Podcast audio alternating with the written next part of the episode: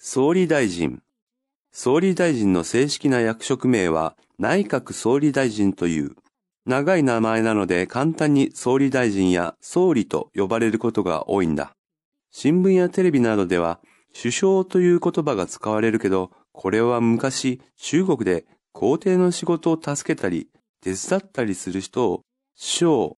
大臣と言ったことから大臣の集まりである内閣のリーダー、総理大臣を首相というようになったんだよ。どちらも間違いではないんだ。市町村には市役所や町村役場があって、市長や町長、村長がいる。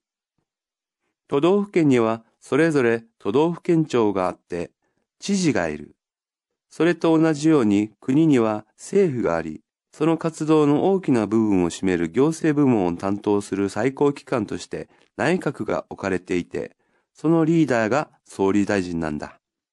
総理大臣はどうしたらこの国の人たちが元気になるか、よく安心して暮らせるかどうかを考えて、国の方針を決めたり、外国と話し合ったりする。正式昔助けるリーダー知事担当。